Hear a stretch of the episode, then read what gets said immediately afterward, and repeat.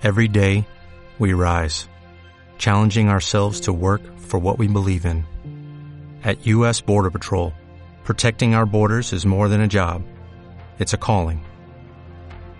Agents answer the call, working together to keep our country and communities safe. If you're ready for a new mission, join U.S. Border Patrol and go beyond. Learn more at cbp.gov/careers. Muy bien, estamos conectados con eh, eh Miguel Sime, el director de, de formación eh, de, mm, arbitral. En este caso, eh, Miguel, buenas noches. Eh, te estamos saludando de Radio La Red Rosario. Mi nombre es José Marengo. Buenas noches. Eh, muy buenas noches y gracias por su gentileza en llamarme y como siempre a su entera disposición para lo que necesiten saber. Bueno, Miguel, eh, obviamente eh, fue muy cuestionado el arbitraje aquí en, Rosario, más que nada el de Delfino el día sábado en el partido de San Lorenzo Central. Eh, me gustaría saber cómo vio usted el arbitraje de Delfino. Y fue un arbitraje de bastante, fue un partido muy difícil de conducir, o sea, sin lugar a duda, este, estamos viviendo un momento muy especial, este, donde todos los jugadores creen que este, son parte para poder cuestionar las decisiones de los árbitros y eso a los árbitros lo hace muy, un poco complicado para conducirlo. Hasta cuando se hace, se acierta, ustedes habrán visto, este, hubo un trabajo de equipo brillante, cuando se sancionó un tiro al punto penal, este, más allá que sí era penal, estaban todos de acuerdo, pero no importa, había que protestar por protestar, o sea, todo eso le complica al árbitro de su tarea. Por esa razón nosotros hemos tomado la decisión este, de reunirnos a todos los árbitros el día miércoles, en el periodo de seis, donde nosotros tenemos nuestra sala de trabajo, y para darle claras indicaciones a los árbitros luego de haber conversado con el presidente del fútbol argentino y haber conversado con el de disciplina, haber pidiéndole este, el apoyo total para las decisiones que vamos a tomar porque no podemos seguir trabajando dentro de un campo de juego y siendo cuestionado constantemente cada vez que un árbitro toma una decisión, tanto sea acertada como equivocada. eh, Miguel, más allá de, esto, de, de, las fallas que tuvo quizás eh, en uno o dos eh, penales, se le cuestiona también quizás a, a Delfino la personalidad cuando justamente cobra eh, a instancias de línea, el penal que convierte luego Marco Rubén, eh, cómo los jugadores de San Lorenzo se le fueron, como se dice habitualmente, eh, al humo y quizás ahí le faltó la personalidad de Delfino para expulsar eh, algún jugador teniendo en cuenta la cantidad de protestas desmedidas. Este, es lo que le comenté anteriormente, yo creo que los hábitos tenemos que hacer nuestra, tenemos nuestra asignatura pendiente y sobre ello tenemos que trabajar.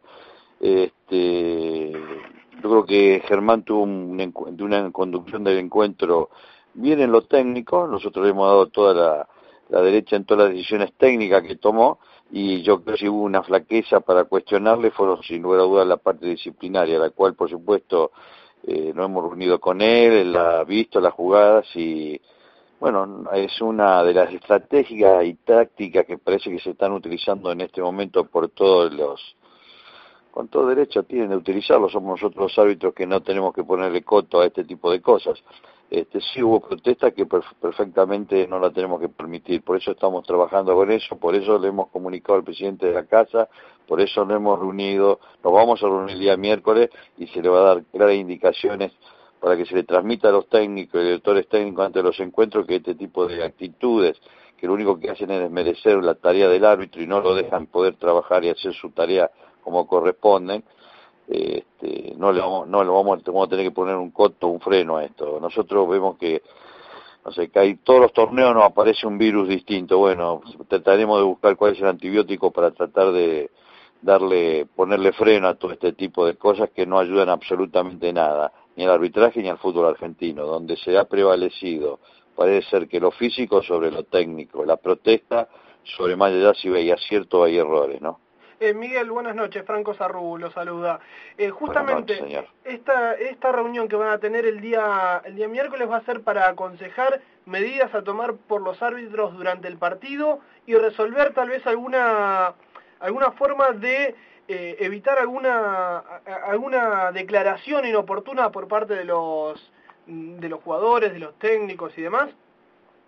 Claro, por supuesto, porque eh, eh, esto ya está, esto ya está, eso ya figura, este, donde no sé, los técnicos ni los jugadores pueden hacer ningún tipo de declaraciones, como tampoco los árbitros, podemos hacer ningún tipo de declaraciones que estén este, relacionadas ni al partido que hoy estamos vamos a jugar, ni a ni un compañero como ha jugado, ni tratar de condicionar al árbitro ante cada encuentro. Ustedes saben perfectamente que eh, cuando se dio la designación de Delfino por este partido, bueno, por un lado lo cuestionaban por una cosa y por otro lado lo cuestionaban por otra cosa. Y así es muy difícil. los hábitos son hábitos, son todos profesionales. Tratan de salir al campo de juego y se preparan para poder ser lo más ecuánime posible. Los errores técnicos van a subsistir, sí, sin lugar a dudas van a existir, porque no, es imposible decir que no, pero sí, por supuesto, pongámosle coto a lo que nosotros le podemos poner límite en procedimiento, y ese tipo de procedimiento lo tenemos que tomar y tratar de cumplirlo todos a rajatabla, o sea, nosotros también tenemos que utilizar nuestra estrategia y nuestra táctica para tratar de eliminar, bueno, este tipo de de prebenda que nos están poniendo los equipos para poder desarrollar dentro del campo de juego lo que todos queremos ver. Un partido de fútbol lleno de emociones y, con todo lo que es tan lindo el fútbol, ¿no? Y poder disfrutarlo y no ver este cuestionamiento constante, porque es antes del partido, después del partido, durante el partido, bueno, es todo un cuestionamiento, más allá que haya acierto o haya errores, ¿no? ¿Y cree usted que justamente los protagonistas amparan por ahí su, su rendimiento o los resultados justamente en la decisión del árbitro? ¿E, ¿Es, es una, excusa en lo que se amparan para, para un poco abstraer a, a la gente de, de lo que pasa dentro de la cancha? Yo quiero, yo quiero ser respetuoso, yo quiero, este, eh, yo mi pensamiento por supuesto lo tengo y sabemos perfectamente eh, que este tipo de condicionamiento se trata de, de, utilizar todos de alguna forma para si sacamos ventaja, pero bueno, yo quiero ser respetuoso y lo que nosotros tenemos que ver es cuáles son los límites que tenemos que poner los árbitros y cuáles son este, la forma con la cual tenemos que trabajar. Y cada uno tendrá que trabajar en lo suyo, los técnicos en los técnicos, los, los árbitros en lo nuestro y los jugadores dedicarse a jugar al fútbol y desarrollar. Y si nos equivocamos los hábitos, bueno, son las reglas de juego. Este, si a nosotros nos dieran una tecnología mucho más avanzada y tuviéramos nueve ojos electrónicos como tienen con, tres cámaras al costado del campo de juego, más dos detrás de los arcos, es muy posible que los fines de semana, en vez de hablar de los hábitos, estaríamos hablando de otro tipo de cosas, ¿no?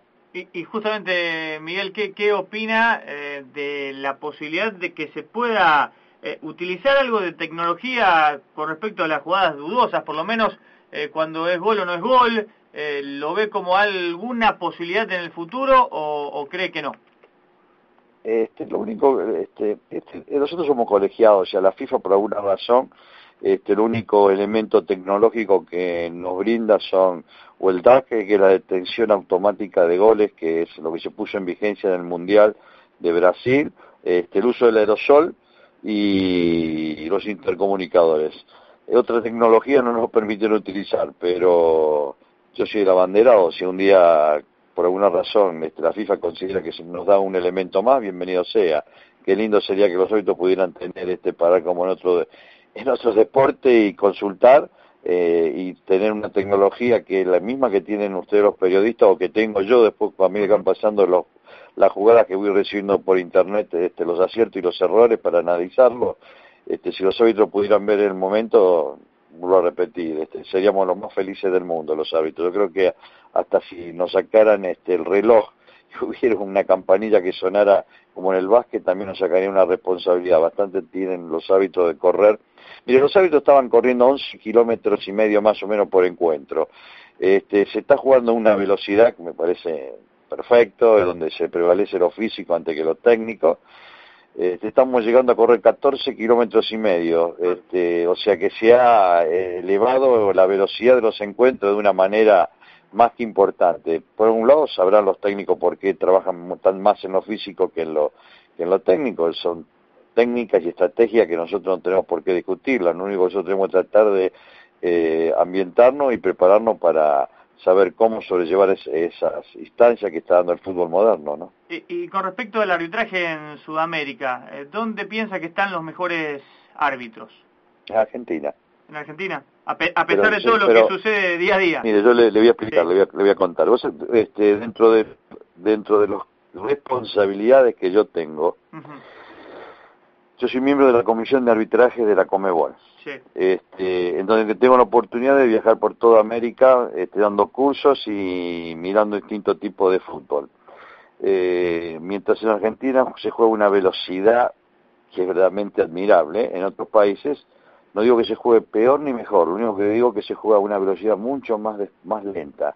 Entonces al jugar mucho más lenta el árbitro tiene muchas más posibilidades para poder observar una falta, darle, tomar ese estímulo, bajar la información a su cerebro y darle una respuesta. Como los argentinos estamos tan preparados a una velocidad que sobrepasa lo, normal, hace que se destaquen. Y a su vez, ustedes habrán visto que se dice es para allá y, nadie discute, van todos caminando para aquel lugar. Si dicen que afuera, afuera, si adentro, adentro. Acá es un drama cada cosa que sancionamos. Entonces, pues ellos tienen un rodaje cuando salen afuera que por eso son tan este, solicitados para poder jugar. Cuando se, tomó esta determinación que para la Copa Sudamericana y la Copa Libertadores este, se jugara con árbitros neutrales, no fue porque lo pedimos los argentinos, sino fue porque los de otros países ya venían buscando árbitros para los partidos cuando jugaban entre ellos tres árbitros neutrales. Bueno, este, los argentinos, este, si fueran por ello, este, nos quedamos sin árbitros los fines de semana y no le podemos dar más que dos o tres árbitros para jugar por fin de semana. Hay muy buenos árbitros, hay excelentes árbitros en el exterior, pero lo que ocurre a veces es que la diferencia se está dada, más que nada, por la eh, exigencia que tiene nuestro fútbol. Nuestro fútbol es un fútbol tan profesional, tan exigente, de que, bueno, este, no hace tener un rodaje quizás un poco más exigente que en, otras, en otras partes de América. Miguel, le quería consultar eh, a primera impresión, el penal de lo, o la, la jugada de Lo Celso y la de Role, ¿a usted le parecieron infracción? No, ninguna de las dos. La que única me pareció infracción, luego de que lo observamos con toda la tecnología que está a nuestro alcance, porque nosotros también tenemos nuestra propia tecnología, de la cual tenemos nuestras propias cámaras que van a analizar ese tipo de partidos, este, más allá de las que podemos bajar por tele, sacamos de la televisión, este, no, no, no observamos falta. Ahora son jugadas grises, de la cual alguna usted me puede decir, pero ¿no le parece que lo está tocando ahí? Cuando yo empiezo a tener que verlo cuatro, cinco, seis veces, este, le doy la derecha al árbitro. El árbitro no tiene le pregunté a primera impresión. a primera impresión nosotros luego de analizarla este, decidimos de que no, que no había habido falta. Eh, y la última que le hago, Miguel, y ya lo dejamos eh, tranquilo para, para que descanse. Eh, ¿Cuál es el mejor árbitro de, de, la actualidad para usted? No, yo lo que le puedo decir es que este, por primera vez en la historia Argentina entró dentro de un proyecto que tomó FIFA para el Mundial del 2000 18 en Rusia, si no me equivoco, 2018, Este, que por primera vez se llevaron cinco árbitros para entrar dentro del proyecto. Y dentro somos uno de los pocos países que este, no solicitaron cinco árbitros para entrar al proyecto. Cuando siempre, eh, históricamente, Argentina no entregaba nada no le solicitaba más que un solo árbitro. Y sin, para no hacer mala memoria, ustedes fíjense que fue Elizondo en un momento este, más recientemente fue, antiguamente fue Sánchez, después fue Elizondo, después fue Baldassi, de la cual teníamos que eh, rezar todos los días que Baldassi pudiera llegar hasta el final porque tenía problemas en las rodillas, la verdad que lo de, lo de Baldassi fue titánico para poder llegar al final de la, de la etapa, el sacrificio de él fue verdaderamente para resaltar, pero si no, no se llegaba a lesionar nos quedábamos sin árbitro representativo. Y esta vez nos llevaron cinco árbitros y entrar en el proyecto. Eh, de esos cinco árbitros no tengo ningún problema en decírselo, por primera vez también en la historia hay un árbitro que puede jugar dos mundiales como Pitana, que fue ingresa dentro del proyecto, ingresó Lustó dentro del proyecto, ingresó este Raparini dentro del proyecto, ingresó Delfino dentro del proyecto y entró este Vigliano dentro del proyecto. Eso no quiere decir de que cuando llegue el 2018 eh, alguno de estos cinco árbitros sean sí o sí seguro pero sí son los que lanzaron y fueron los que primero empezaron, están trabajando. A lo mejor durante estos años puede ser que aparezca otro árbitro que tenga una explosión, como decimos nosotros, que resalte para que sea llamado a trabajar también dentro del proyecto por FIFA. Pero por ahora estos son los cinco árbitros que tenemos.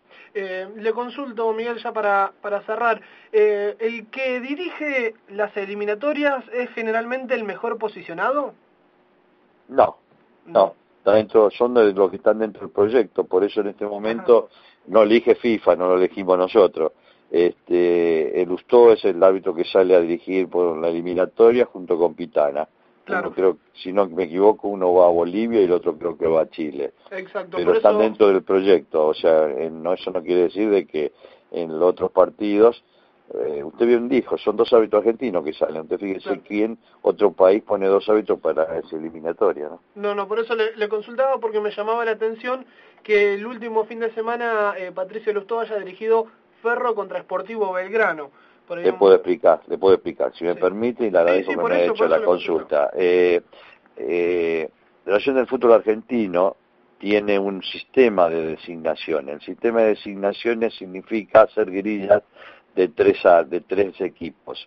Esos equipos significa que por cada grilla automáticamente hay este, 12 árbitros que se tienen que eliminar. ¿Por qué? Porque el sistema, el protocolo dice que un árbitro no puede volver a dirigir a un equipo hasta que no pasen dos fechas.